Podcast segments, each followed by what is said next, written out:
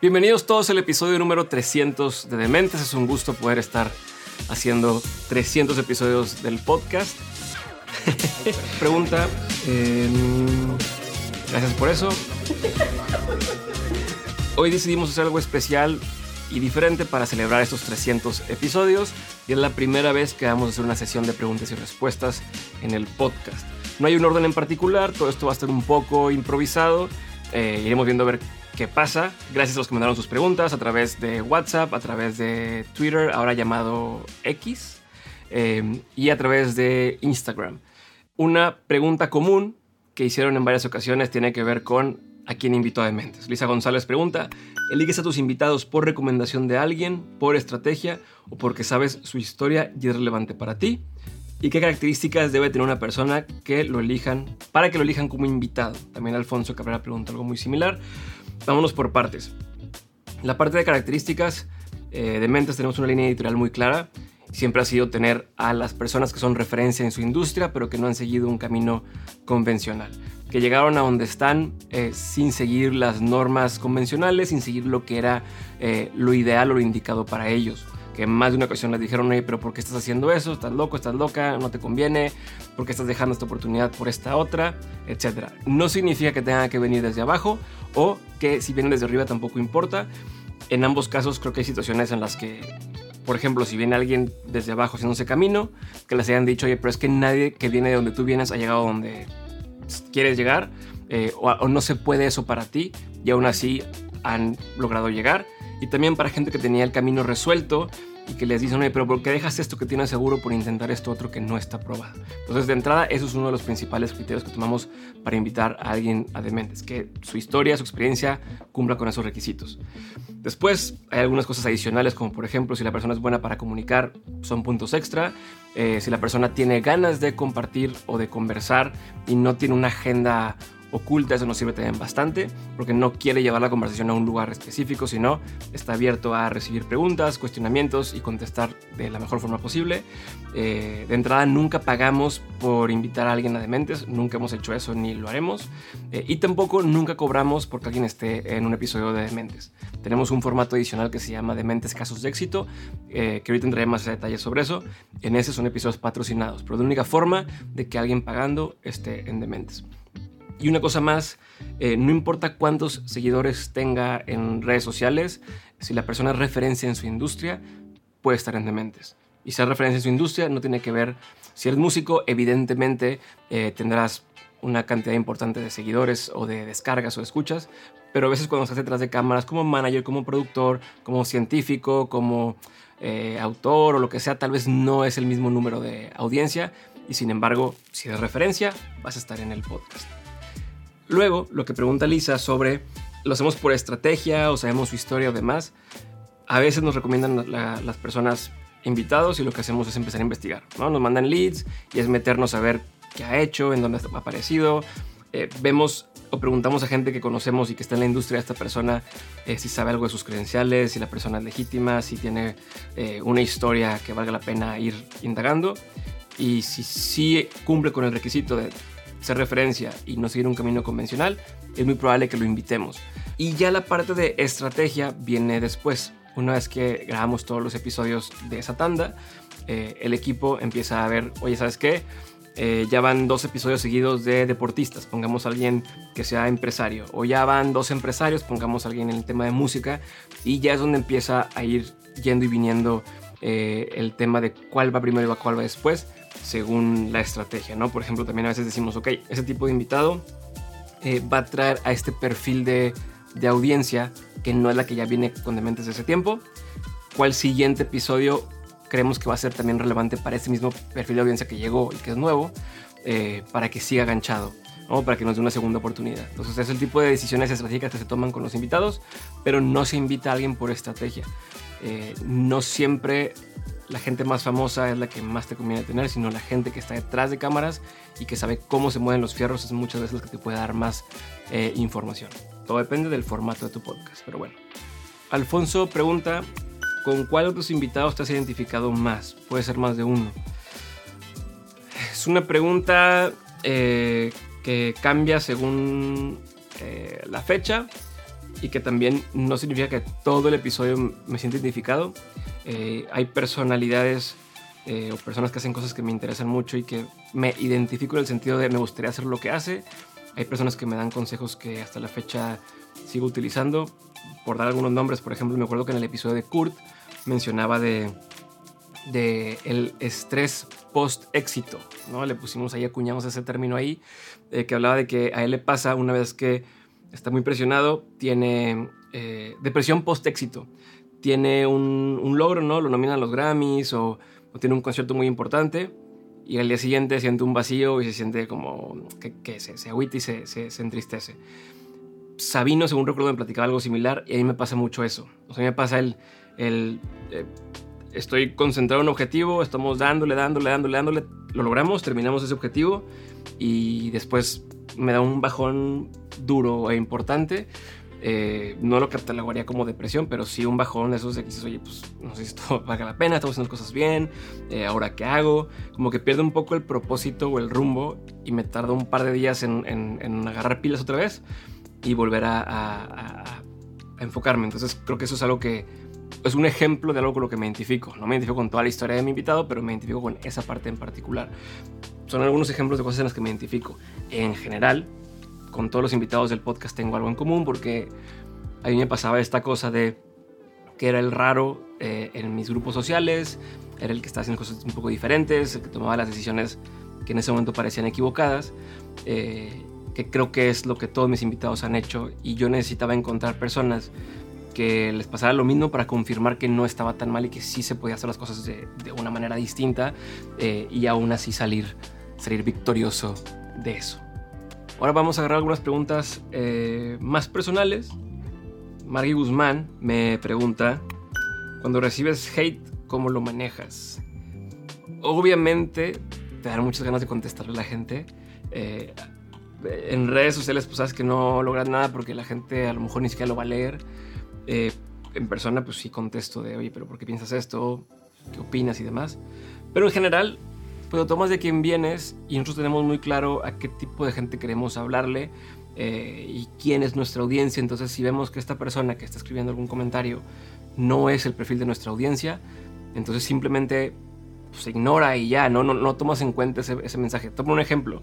Recuerdo cuando tuve el episodio con Lolo de Leyendas Legendarias el episodio fue un episodio como los de Dementes, donde le pregunto cómo le, cómo le hiciste, cómo organizas tu equipo, eh, cómo cobran, cómo anuncian sus, shows, cómo...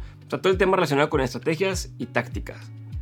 Gente que llegó a escuchar el episodio por él, ¿no? Fans del, que venían de él, algunos, no todos, eh, ponían comentarios como, oye, pero es que, ¿por qué no contó chistes, no? Eh, ¿Por qué no? ¿Por qué la conversación fue tan seria? O peor aún, ponían, oye, este güey le, le sacó la consultoría gratis y y, le, está queriendo robar todos sus consejos y, eso, se, eso se paga en consultoría y por qué le pregunta eso.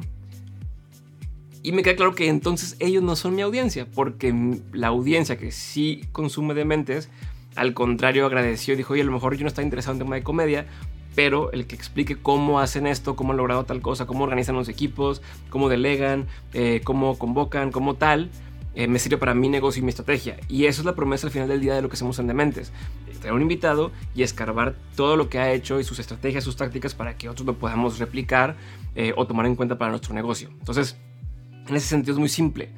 De acuerdo con que a ti te pareció que la entrevista eh, me estaba robando todas sus ideas, pero esa es la promesa del podcast. Entonces, para quienes sí saben de qué va, eso les gustó mucho, ¿no? Y obviamente hay gente que era parte de su audiencia, que a lo mejor también están metidos en el mundo de la comedia, quieren ser comediantes, quieren estar en el mundo del espectáculo, y para, ellos esto era, pues era un tesoro, ¿no? Era poder encontrar o entender las entrañas de, cómo opera un negocio como el que han hecho eh, todo el equipo de leyendas legendarias.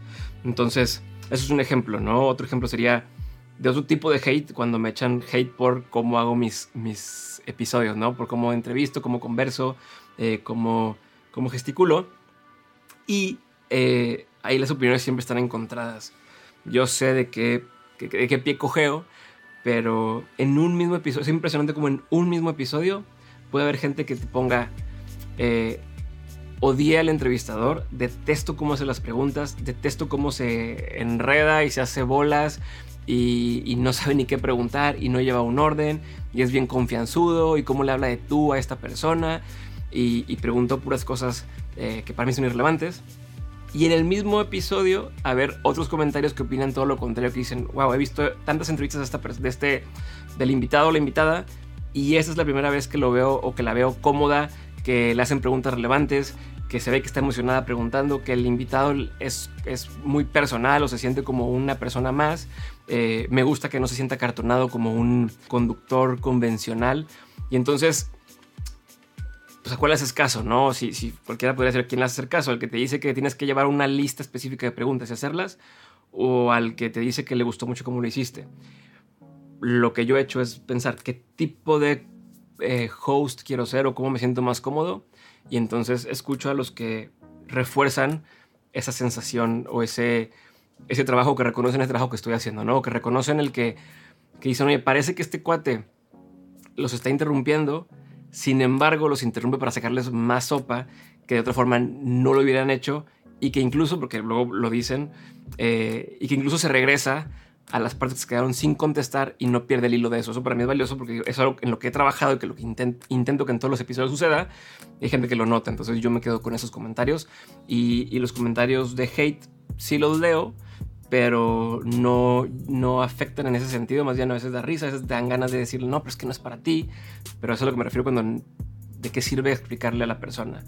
Muchas personas tienden a después regresar y decir, ya entendí de qué va este pedo y, ya me gustó, ¿no? O sea, el primer episodio no entendía y como que el desorden y demás, pero ya entendí de qué va y me gusta. Hay gente que hasta la fecha no le gusta y dice, pues yo lo escucho por el invitado, pero este güey me sigue desesperando. Válido.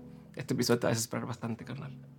¿Por qué has preferido el anonimato que la exposición? Y esa es una pregunta que da para dos lados. Por un lado, estoy en el negocio de, generar una audiencia.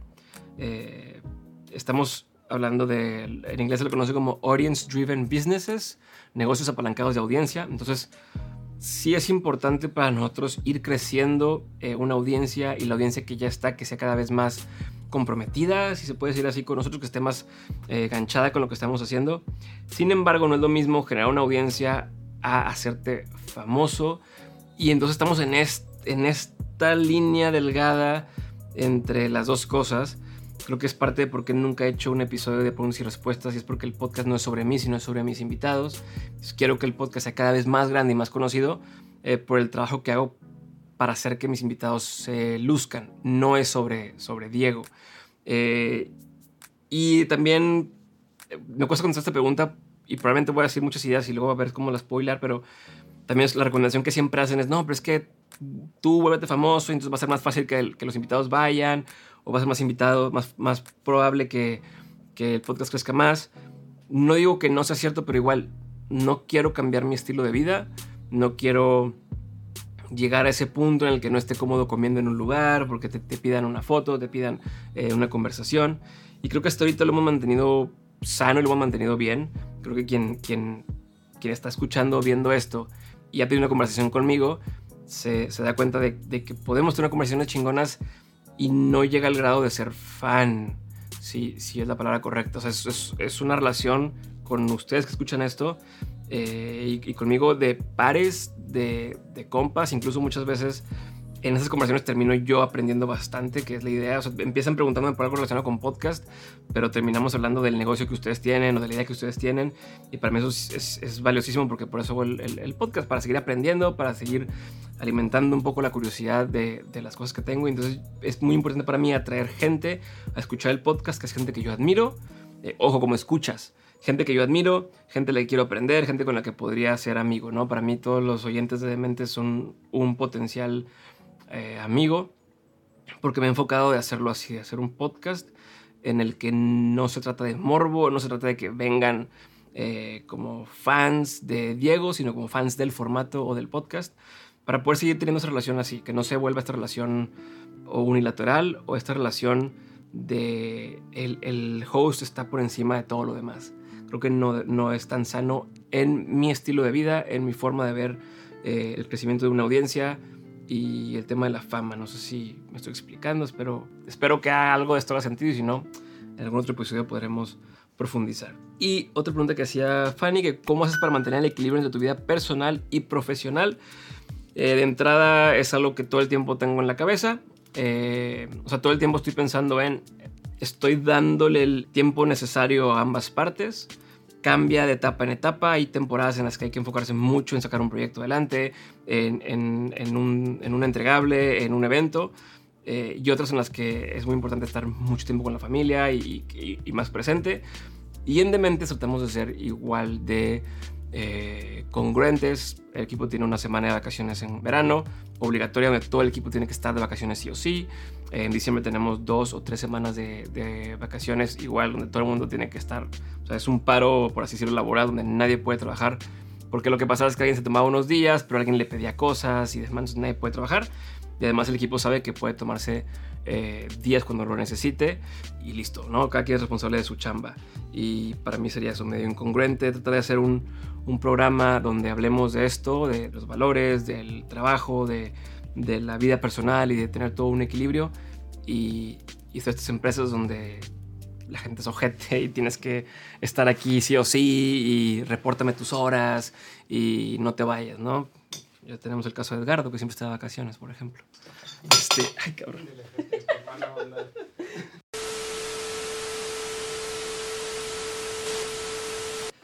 DRS pregunta, ¿quién es Diego? ¿Qué experiencias ha vivido que lo han marcado, no necesariamente malas, para llegar a ser el comunicador que es? A ver, por un lado, creo que siempre he tenido la curiosidad de lo que pasa detrás de cámaras. Es algo que no sé dónde salió, pero desde que tengo memoria me ha interesado. Siempre prefiero estar eh, en el detrás de eh, para saber cómo es que se hacen las cosas. Por ejemplo, cuando estaba yo en la carrera me tocaba organizar los simposios, me gustaba involucrarme en, los grupos estudiantiles que organizaban los eventos, las conferencias y demás. Y me gustaba mucho eso, la parte de recoger a los invitados del aeropuerto, llevarlos, eh, ayudar a montar las presentaciones, estar eh, acá con los, con los radios de, oye, este, tal salida va a pasar no sé quién, necesitamos que, que pase esto otro. Todo eso me ha gustado, siempre me, siempre me ha llamado la atención y me he involucrado en esas cosas. Siempre me ha gustado ver estos documentales o estas entrevistas donde, donde los invitados cuentan el cómo llegaron a donde están y explican su experiencia y, te hacen ver un lado más humano.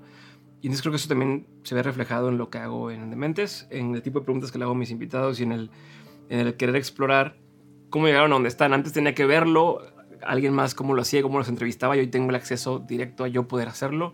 Entonces eso es algo importante. Eh, otra cosa es que siempre he sido alguien que le cuesta quedarse callado. En la escuela siempre tuve el tema de que mm, sacaba mala calificación en conducta, eh, no por portarme mal, sino por estar siempre hablando. Supongo que eso lo, vemos hoy en, en Dementes. Y creo que siempre fui bueno como considero que no tengo algo tan especial para, para aportar, eh, creo que siempre he sido bueno para preguntar, para saber o para interesarme por los demás y entender cómo hacen lo que hacen, cómo se sienten, por qué están así. Me acuerdo que estaba en secundaria, ¿no? Era el típico güey que a los compas y a las amigas era de, de se acercaban a, a, preguntarme cosas o más bien a contarme cómo se sentían o lo que estaba pasando para pedirme una opinión. Y que muchas veces esa opinión tenía que ver nada más con hacer las preguntas adecuadas para que solo se dieran cuenta de lo que querían hacer. Es algo que es un, es un constante en, en, mi vida y hoy, bueno, parece que eso eh, también se ve reflejado en Dementes.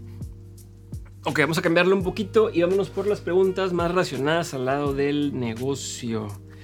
Pregunta Paco Luna, ¿qué otros proyectos o negocios adicionales se desprenden o se desprenderán del concepto de Dementes de aquí a los próximos años? Eh, bueno, para quien no sepa, Dementes se divide en varias partes. Dementes Media eh, es el holding o la empresa que agrupa lo que es Dementes. Y trabajamos en varias líneas. Por un lado está OnSchool, que es la parte educativa, y hacemos cursos en línea, capacitaciones presenciales, todo lo que tenga que ver con ayudar a otras personas a que desarrollen habilidades, herramientas y que puedan alcanzar su potencial. Específicamente, por el momento, a emprendedores eh, creativos o creadores digitales. Gente que aprovecha el Internet para apalancarse o que se apalanca del Internet para poder hacer crecer su negocio.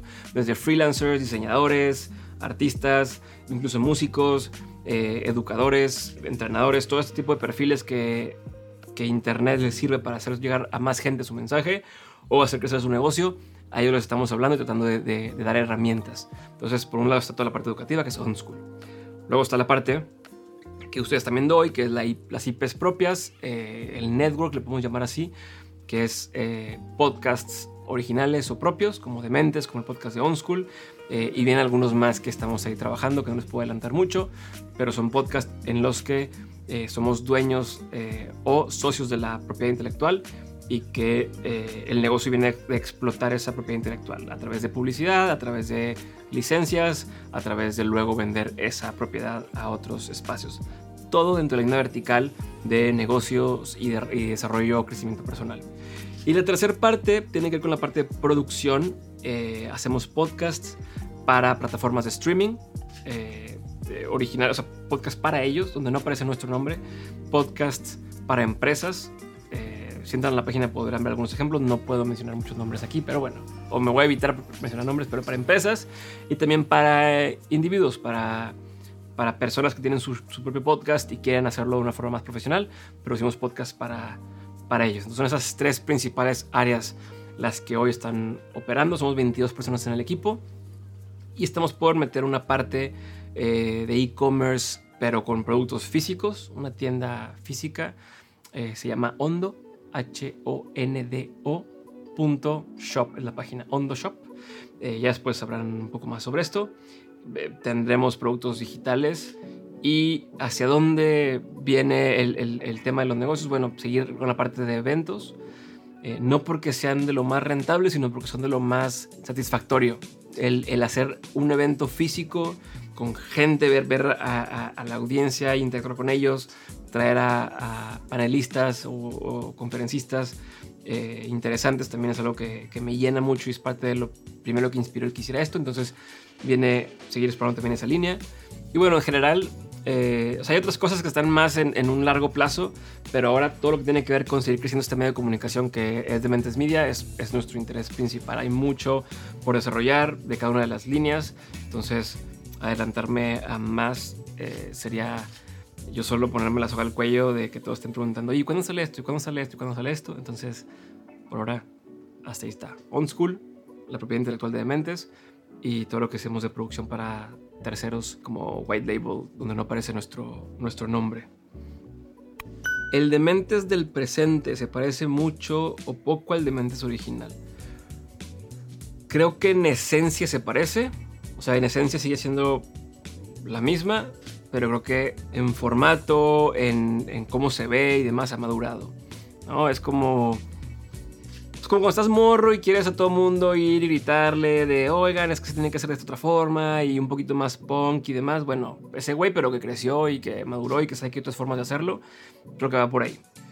Somos un poco más maduros, eh, visualmente creo que se ve mucho mejor, el equipo eh, va bien. Cuando ya hay un equipo, cuando empezamos no había un equipo formal que se encargara de, velar por cómo se veía el programa, cómo se sentía. creo que el equipo lo ha hecho muy bien y visualmente, o sea, el empaque se ve mucho mejor de lo que se veía al principio. La esencia sigue siendo la misma y seguirá siendo la misma por muchos años más. Pregunté a Edgar González, ¿cómo sabes en qué forma y en qué tiempo recompensar a tu equipo? Y en qué forma y en qué momento llamar la atención. Los látigos siempre son una muy buena forma de llamar la atención. Así como... No, este ustedes me dirán, güey, cómo es la forma. Mira, eh, ah, no sé si voy a responder la pregunta de la forma adecuada, pero aprendí en este proceso de hacer un equipo de, un par de errores que eran el que yo invitaba a alguien al equipo con la idea de que desarrollara un papel en particular, ¿no? Esta persona se va a encargar de tal iniciativa. Y esa era su única indicación, ¿no? Esta es tu iniciativa, dale muchas veces no había el seguimiento, muchas veces no había la comunicación de mi parte. Yo esperaba que si no había la comunicación me dijeran, oye, pero es que no me estás dando las instrucciones claras, dame más instrucciones. Eh, entendí que no, no todo mundo siente cómodo haciendo eso, entonces que tenía yo que de mi parte darle más seguimiento, más comunicación, eh, fomentar que hubiera más comunicación en el equipo y eso resolvía muchos de los problemas que, que existían después o evitaba que hubiera problemas. Y por otro lado, el decir, ok, esta persona no está haciendo lo que, lo que acordamos que iba a ser y la persona lo sabe. O sea, aunque la conversación era, es que no, estoy haciéndolo porque no entiendo, porque no me está funcionando. Eh, al principio era, bueno, pues, pues, sorry. Y después entendí, en lugar de decir, bueno, bye, fue qué es lo que sí quieres hacer. Entonces empezamos a explorar otras áreas de la empresa y la persona lo hizo mejor que, que nunca. O, sea, trabajó o hizo las cosas mucho mejor de lo que venía haciendo las cosas. Eh, levantó el nivel de calidad de lo que se venía haciendo. Entonces ahí entendí que muchas veces eh, lo que hay que hacer y que, y que funciona es cuando alguien no hace las cosas entre comillas bien en un área, es buscar otra área, porque la persona está ahí por los valores, por lo que tiene, por, por cómo me siento eh, y el equipo cómo se siente con esta persona en cuanto a, que hay un fit cultural, pero tal vez no se desempeña bien en esa área porque no es, es como decirle a alguien que no le gustan matemáticas que haga matemáticas. Al mismo tiempo también eh, he notado que cuando el equipo, cuando alguna persona en el equipo se siente más desconectada es porque igual no tiene los retos adecuados, no se siente valorada, no siente que esté haciendo chamba que valga la pena. Y el reto de uno es cómo hacer para que eso se dé, ¿no? Cómo hacer para que la persona tenga... O sea, no es que la persona no quiera trabajar o que tenga hueva, es que el trabajo que está haciendo ya no lo, no lo ve como retador o como que vale la pena hacerlo. Entonces, ¿cómo hacemos para que eso pase? al final a todos nos conviene. Estás pidiendo chamba más retadora, eh, que ayuda a elevar el nivel del, del, producto y la persona también se siente eh, que está creciendo y está eh, evolucionando y aportando más. Entonces, va un poco por ahí. Y pregunta Toño Montaño, ¿has llegado a sentir que gracias a ti la gente a la que le has dado un curso, una clase o una conferencia le está yendo más chido? No es que gracias a mí, pero sí he notado que gente que ha tomado alguno de los cursos que se han hecho en, Dementes, eh, bueno, en School les ha ido mejor de lo que les iba antes, pero otra vez no es gracias a mí, es gracias al trabajo que ellos hicieron. Pero sí, sí, hemos visto resultados, definitivamente hemos, visto resultados y por eso es que nos mantenemos eh, promocionando, promoviendo lo que hacemos eh, en OnSchool y que, y que sabemos que son productos que funcionan, eh, porque lo hemos visto, ¿no? Hemos visto personas que empezaron de cero y hoy tienen un podcast exitoso, hoy tienen un canal de YouTube que les va muy bien, hoy se dedican a hacer lo que quieren estar haciendo, entonces sí, y se siente muy bien, nos sentimos muy contentos como equipo de ver que eso suceda y es un orgullo cuando alguien se acerca y te dice, oye, escuché esto en el programa, o, gracias al programa encontré a este invitado y ese invitado me dio la respuesta a lo que yo estaba buscando. Eso seguir cumpliendo con el objetivo de lo que estamos buscando hacer con Dementes, que es que todos puedan crecer, que puedan desarrollar su potencial, que puedan tener herramientas y que puedan tener poder para hacer los cambios que quieren hacer en su vida o en su entorno. Eh, entonces eso, mientras se cumplan, estamos contentos con eso.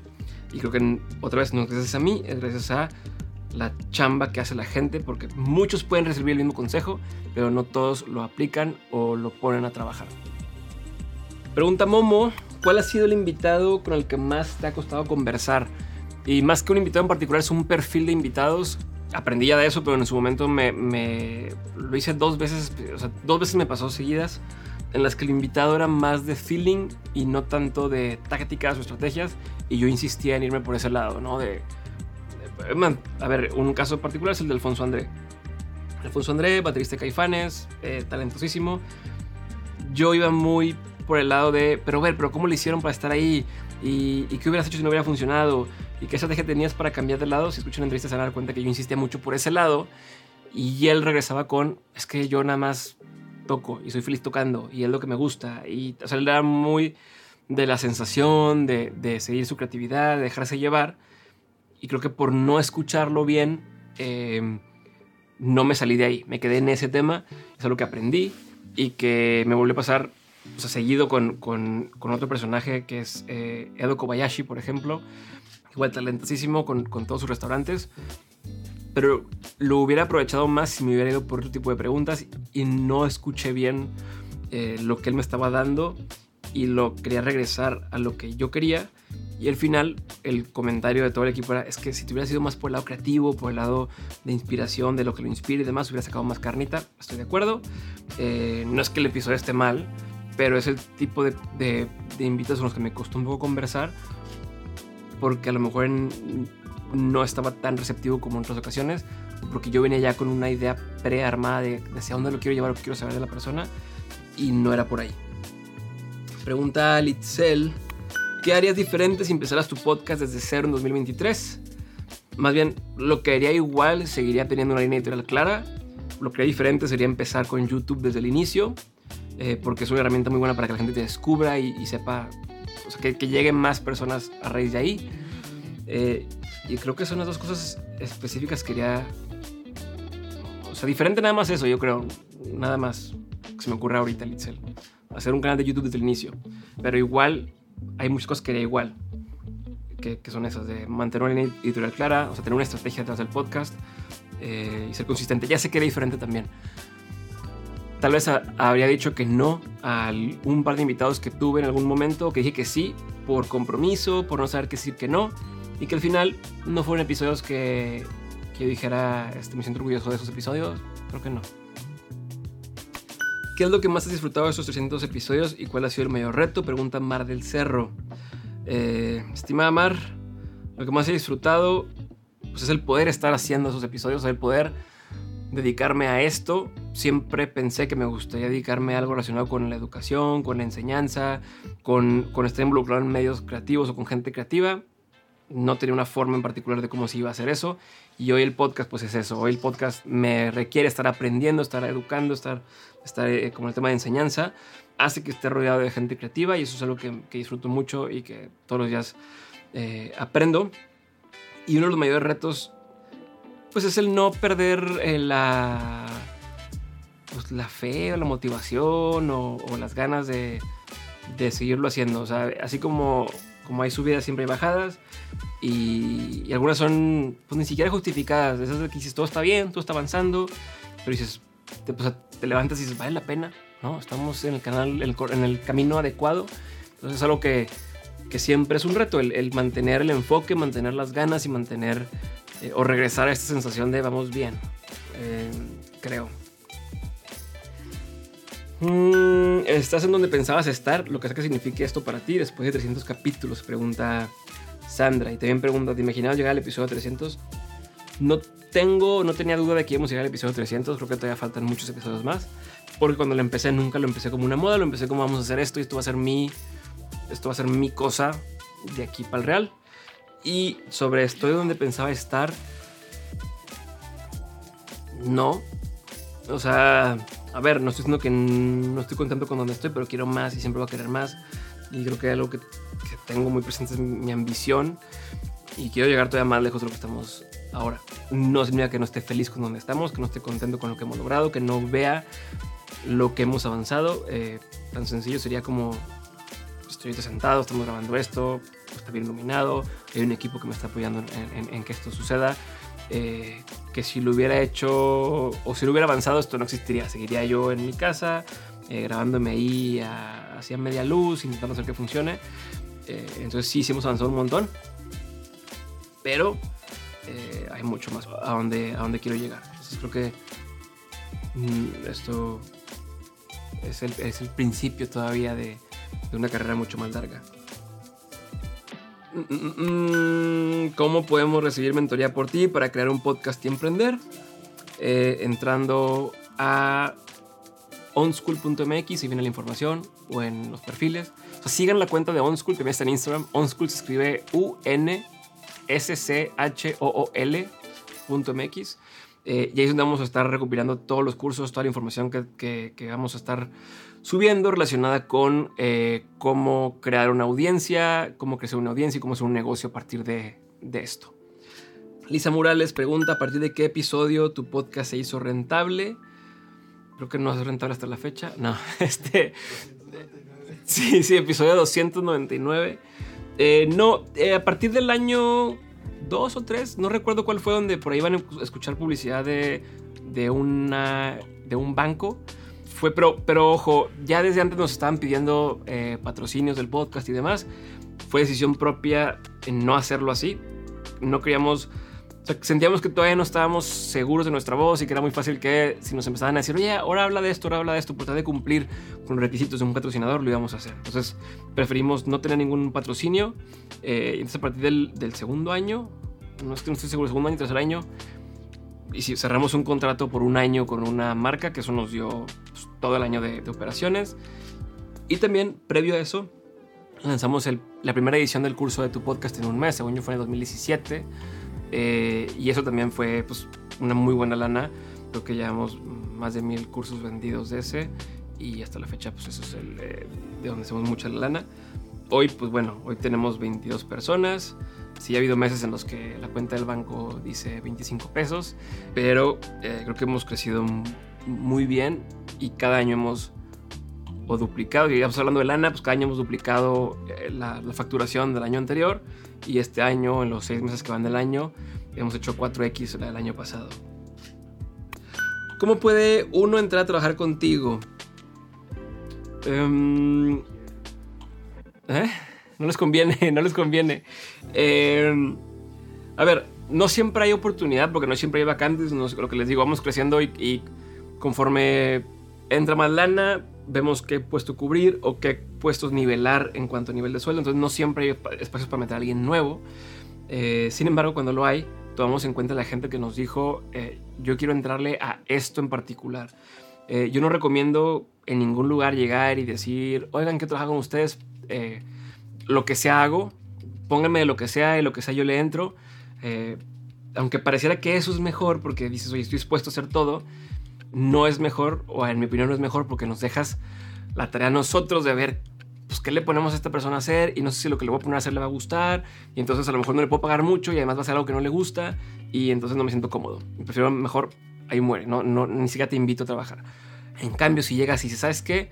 Yo quiero trabajar o quiero aprender esto en particular, edición, corrección de color, eh, hacer guiones, investigación, lo que, lo que quieras, pero una cosa en particular, es más fácil que encontremos un espacio o un momento en el cual te podamos involucrar en el proyecto e incluso aunque no te podamos pagar demasiado, lo quieras hacer porque vas a aprenderlo eh, y entonces es un ganar-ganar para todos. Entonces eso, ser siempre bien específico en yo quiero aprender o quiero aportar esto eh, y es más fácil que te podamos involucrar o recomendar a otros proyectos cuando sabemos qué quieres hacer.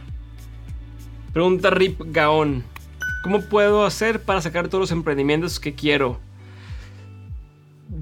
Yo de entrada me iría por escoger el principal, o sea, el primero, lo que haría que se desbloqueen el resto de las cosas y me enfocaría en eso. Pondría un lapso realista de decir, ¿sabes qué? Al menos dedicarle dos años a lo mismo para ver qué, qué pasa. Obviamente, desde el principio puedes darte cuenta si tiene sentido o no sentido, pero eh, no busques hacer todos al mismo tiempo porque de entrada vas a sentir que no avanzas, aunque estés avanzando un poquito en todos, vas a sentir que no avanzas, pues es difícil mantener la motivación cuando está así. Lo mismo si lo estás haciendo con un equipo, lo mismo, van a sentir que no avanzan porque todo está avanzando poquito a poquito, pero no una sola cosa eh, que veas grandes cambios.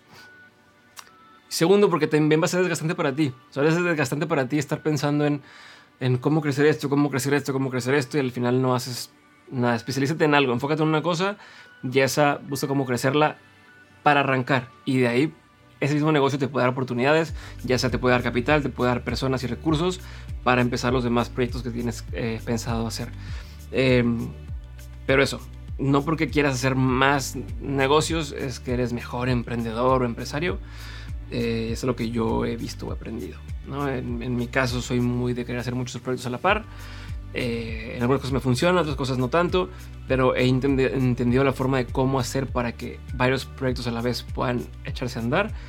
Y para hacerlo requieres recursos y requieres eh, lana que no todos tenemos al principio. La pregunta Andy José, ¿es rentable tener un podcast? ¿Cómo se maneja la cuestión de los ingresos? Sí, sí es rentable tener un podcast, no todos lo van a hacer rentable, eso es una realidad. Así como es rentable tener una empresa, pero no todos van a hacerla rentable, o es rentable tener un empleo, pero no todos van a tener un empleo que les pague eh, para pagar todo lo que quieren pagar. Eh, de entrada, la forma de maximizar las posibilidades de tener éxito con un podcast es teniendo clara una estrategia, una línea editorial, una razón de ser de ese podcast y tener claro desde el principio cuáles son las vías a las cuales le vas a apostar para hacer dinero. Si es que lo quieres para hacer dinero, porque también el podcast lo puedes hacer nada más para, eh, lo quiero para conocer gente interesante, lo quiero para llevar tráfico a mi negocio y mi negocio es otro. O sea, no hago dinero, directamente del podcast, sino el podcast me ayuda a traer leads eh, o prospectos que luego me compran en mi negocio. O si lo quiero para vender algo o publicidad, pues tengo que hacer un podcast que sirva para eso y entonces esto se hace desde la estrategia.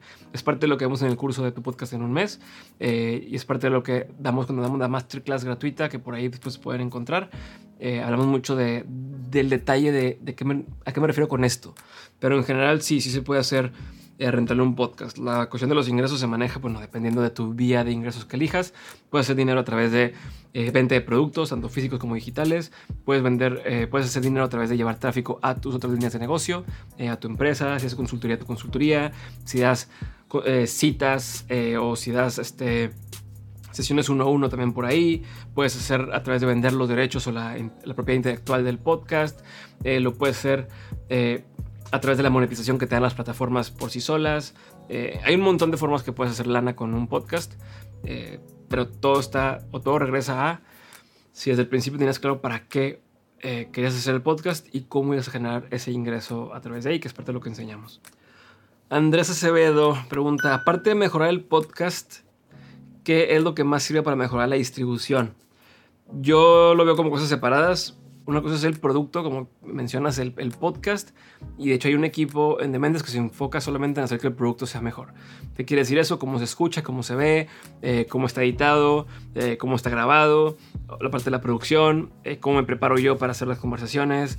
que eso bueno, tiene que ver ya con, mi chamba de cómo investigo, cómo hago las preguntas y demás. El, el reporte creo con mi, con mi invitado. Y hay otro equipo que se encarga 100% de la distribución. Si lo es como una película de Hollywood, están las personas que hacen la película, los directores, los que hacen el, color, los guiones, todo. O sea, está la, persona que hace la película. Y luego está el equipo de marketing que se encarga de hacer que a todo el mundo le llegue esa película y que todo el mundo sepa que existe y todo el mundo sepa que, que, la puede ver en tales plataformas. Eso es lo que se enfoca el equipo de marketing en Dementes. Y algunas formas que nos han funcionado es a través de lo que ya se conoce o que es muy evidente, que es subir clips en redes sociales, cambiar los, los, las portadas y los títulos en los episodios y en los clips de YouTube. Eh, eso funciona muy bien. Episodios que parece que ya están muertos, les cambias la portada, les cambias el título, eh, los haces más fáciles de encontrar y la gente los vuelve a descubrir. Eh, resubimos episodios, por ejemplo, todos los viernes subimos episodios antiguos de Dementes y hace que más gente vaya a escuchar esos episodios que a lo mejor no habían escuchado. Eh, nos funciona bien Twitter, nos funciona bien LinkedIn. O sea, es encontrar cuáles, cuáles plataformas son de alcance y cuáles son de descubrimiento. Y en nuestro caso hemos visto que LinkedIn, TikTok y ahora los Reels eh, y Shorts ayudan para tener mucho alcance y que la gente sepa que existes y pueda ir a, consumirlo. Entonces eso es general. El tema es cómo haces esos Reels o cómo haces esos eh, videos o cómo escoges cuáles van a ser. Eh, y eso creo que se puede hacer en base con base en dos objetivos distintos. Uno es quiero que el clip se haga viral y otro es quiero que la gente que lo vea diga dónde puedo ver más de esto porque quiero seguir aprendiendo. En nuestro caso eh, optamos más por esta segunda opción, por el formato que tenemos. Queremos encontrar, aunque sean menos eh, personas, pero que sean las, de las personas con la mayor afinidad o la mayor eh, similitud a nuestra audiencia para que digan quiero seguir escuchando esto más. Eh, y no tanto a los clips que se puedan hacer nada más virales y que la gente diga que padre y lo compartan con sus tías, pero que no sea gente que le interesa escuchar más allá. Y yo creo que vamos cerrando para no hacer esto más largo y si les gustó, hagamos otro episodio más adelante similar. Eh, pero es pregunta de ¿cuál es el futuro de Diego y de Dementes? Eh, bueno, a nivel personal, ser cada vez más congruente, mejor papá, mejor esposo, tener mayor salud mental, tener mayor salud física, eh, seguir haciendo lo que me gusta, relajarme un poco más y disfrutar más el proceso de las cosas, eh, hacer más experimentos, que es lo que hacía antes y dejé de hacer un poco, ahora regresar a eso, experimentar más, eh, involucrarme en los proyectos que más me gustan, eso es algo que viene para Diego y para Dementes, pues es estamos en esta etapa en la que hemos crecido un montón, en la que el equipo que se ha consolidado ya en una, en, una cantidad de personas que nos, nos ayuda como empresa a seguir creciendo sin tener que seguir creciendo de, número de, equipo más y más, sino creo que esto es un número muy decente que nos permite hacer muchos proyectos. Entonces lo que sigue es eh, empezar a ejecutar esos proyectos cada vez con, con mayor calidad, mayor velocidad eh, y capitalizar todo lo que hemos sembrado durante todos estos años en, Dementes. Este, nos queremos comer el mundo, yo me quiero comer el mundo, quiero que más gente eh, a mi alrededor lo pueda hacer también, entonces es seguir haciendo más de lo que ya estamos haciendo, a mayor escala, con mayor calidad y con más disfrute en el proceso. Es algo de lo que estoy muy agradecido porque pudiera estar haciendo cualquier otra cosa y aquí estamos, ¿no? Entonces, gracias por eso y con esto cerramos. Gracias por estos 300 episodios, eh, que sé que tal vez no has escuchado los 300, pero si, si eres de los que has escuchado los 300, pues también 300 eh, gracias eh, y a los demás gracias, gracias por estar aquí. Y pues viene mucho más para, para Dementes. Les mando un abrazo y nos escuchamos en el siguiente episodio.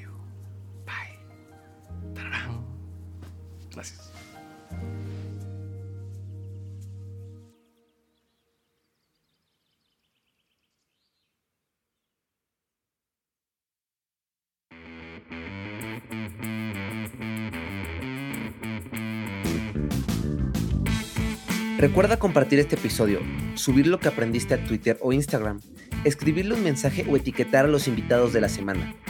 También puedes hacer algún clip y subirlo a tus redes sociales, pero sobre todo y lo más fácil que puedes hacer es darle clic a seguir este episodio o dejar una reseña y regalarnos 5 estrellas en Spotify o Apple Podcast. Cualquiera de estas acciones hacen toda la diferencia. Si te quedaste con la duda de algo, en dementes.mx puedes encontrar las notas de este episodio Dementes es una producción de Dementes Media.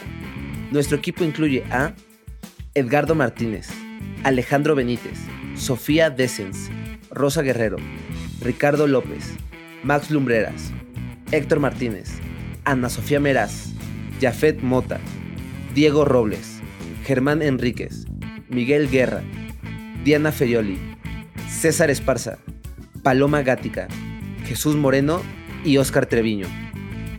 Ahora sí, eso es todo por hoy. Gracias por escucharnos y nos vemos la siguiente semana con un nuevo episodio de Dementes.